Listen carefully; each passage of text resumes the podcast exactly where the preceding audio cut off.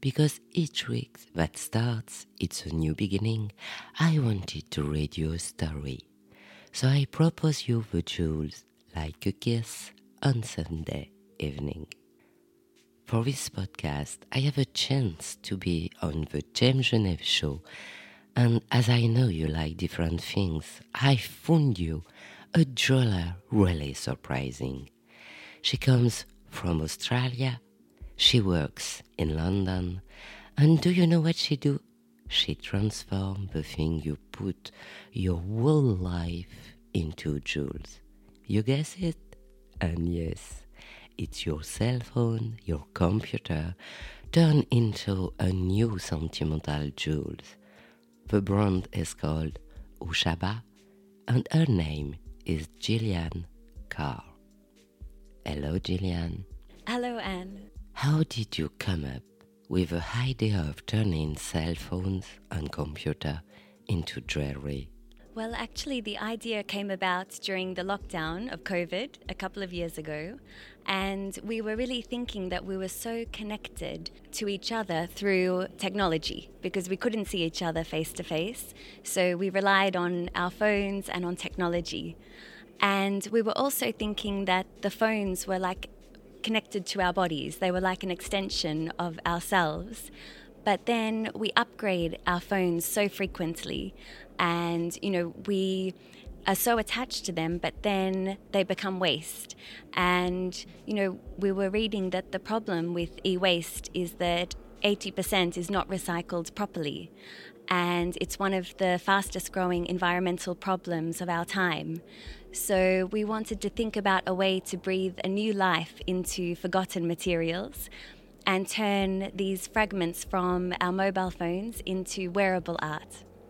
What was the first piece of jewelry you made?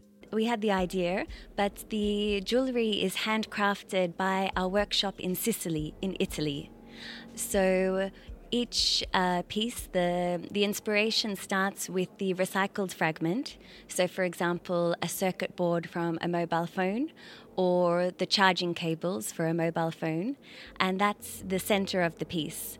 And then from there, it was a collaborative approach with the workshop in Sicily to see what was possible. So um, it's we spent, I think, almost two years um, working on the first collection to make sure it was right.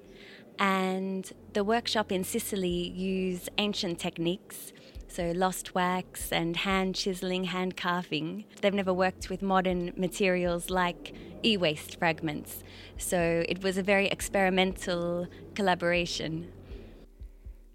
To make this jewelry, do you use recycled gold, recycled gems? Yes, that's right. So all of the gold is recycled and it's recycled from electronic waste as well as other types of waste um, and recycled silver as well.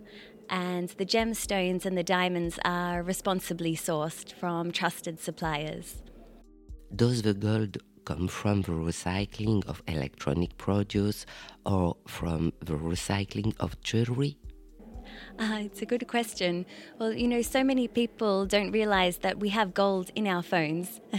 and, you know, the volume of waste that's created means that it's a much more environmental and sustainable option to extract the gold from, from e waste. Um, so it's a key component of, of what we're doing. What's appealed to me is that these jewels made with electronic elements of cell phone, of computer, are a bit like the sentimental jewels of the 19th century. It is a bit like saying that her phone, for example, is an essential and essential as your lover. Yes, that's right. So the pendant I'm wearing now, for example, is made from a, um, a phone charger plug, and it's personalized with my initial, a G for Gillian, in diamonds, and with the sapphire. But um, our clients can provide their old uh, technology and we can turn that into a bespoke piece of jewelry for them. So if they have their old phone chargers or charger cables or fragments from with inside the phone, circuit boards, they can provide that to us and we will turn it into a very personalized piece of jewelry for them. And you know, it's so interesting because our technology is so much a part of our lives and we're so connected and we have so many memories stored on our phones and then we upgrade our phones and the technology moves on so quickly and so rapidly that it's really really nice to be able to turn something that was once such a great part of your life into wearable art and something so personalized. I agree that in my cell phone there is all my life. Yes, exactly.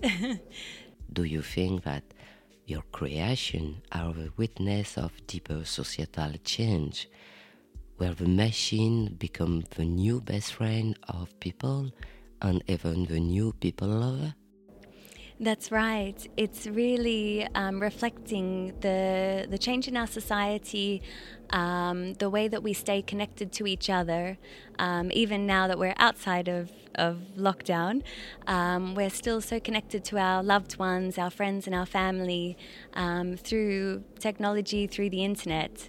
And you know, this is a modern take on that um, to have those pieces transformed into jewelry. For example my cell phone or my computer breaks and I am very sad. So I come to see you and I decided which pieces I want to keep as a souvenir and you make a jewel for me? Yes, that's right. And from there, we can create a bespoke piece um, depending on what stones you like, if you like uh, yellow gold or white gold or silver, and we'll craft a completely bespoke and personalized piece for you. Your jewels are both women jewels, men jewels? It's for everybody. So all of the pieces are unisex and you'll see they're very bold statement pieces. So when you wear them out, uh, they always attract compliments and questions because people are looking at it and they know it looks familiar, but they're not quite sure why.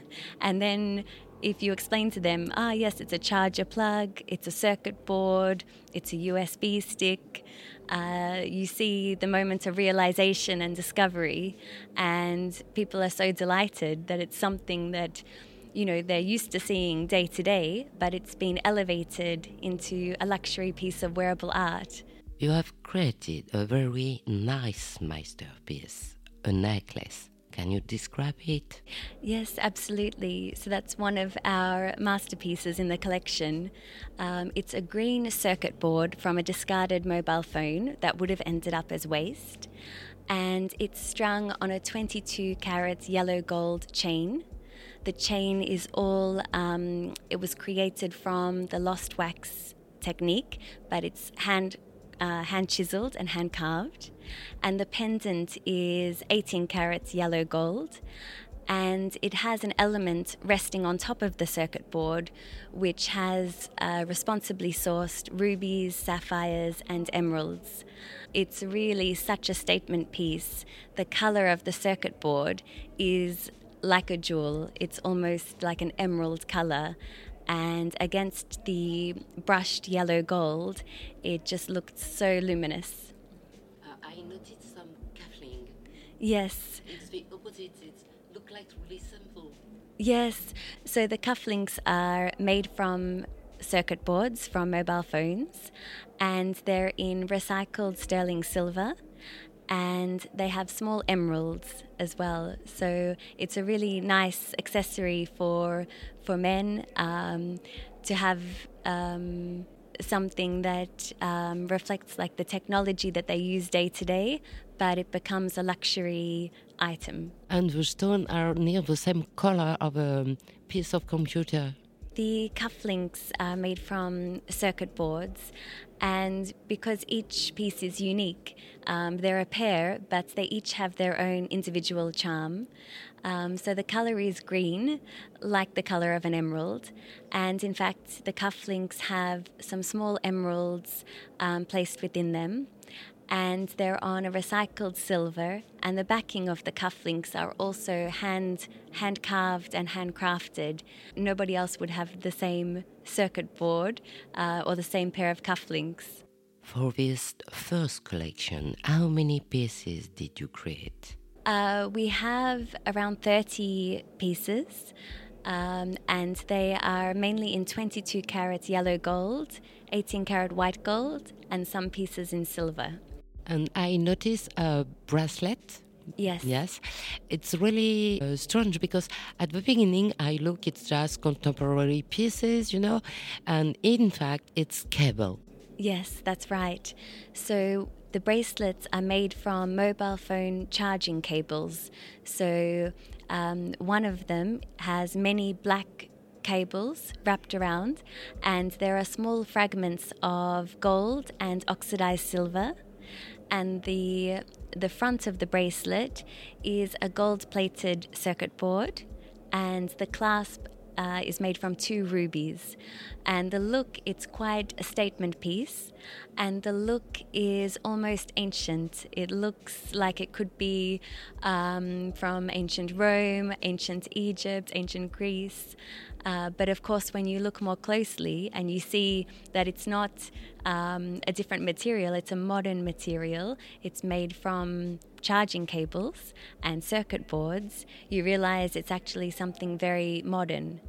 And the inspiration behind the collection aesthetically was to have um, pieces that look ancient and archaeological, but from the future. So we wanted to create futuristic artifacts as if there is someone from the future who has excavated and found, discovered these these objects uh, from our time because they're made of modern modern uh, materials. Can you tell us something about your next collection? So, for Oushaba, we're always wanting to breathe a new life into forgotten materials. So, we're always interested in repurposing and reimagining um, recycled materials. So, for the next collection, it might be a different type of recycled material. So, not electronic waste, but something very different. And at the moment, we're doing jewelry, but we would also love to explore other types of wearable art using recycled materials too. In this collection, what is your favorite pieces? One of my favorite pieces is um, an 18 carat yellow gold ring made from a green circuit board. And the circuit board is very intricate. Uh, it has like a white pattern on the surface, and we have embellished it with an emerald. And it's so fascinating that the natural color of the circuit board is the color of the emerald. So they're the perfect match. And it's uh, a bold piece, a chunky piece. I love it because it can be worn by women, by men. The color of the brushed yellow gold against the emerald, and the emerald colored circuit board is so beautiful. Thank you so much. Bye, Gillian. Bye, Anne. Thank you so much. So, end this story of Gillian and her sentimental jewels recycled from your phone and computer. To see them, I put you the link in the podcast page. I am Anne Desmarais de Jotan and I give a voice to the jewels every Sunday. And if you also want to talk about your jewelry and your house, I will be happy to accompany you to make your podcast brand or welcome you as a partner in my native podcast. Our date on the Brilliant podcast will be May 21, and I see you the following weeks on this podcast. Please support the podcast by putting reviews and start on Spotify or Apple Podcast by subscribing and sharing it on your social network. I wish you a nice week and lots of kisses like a Jules.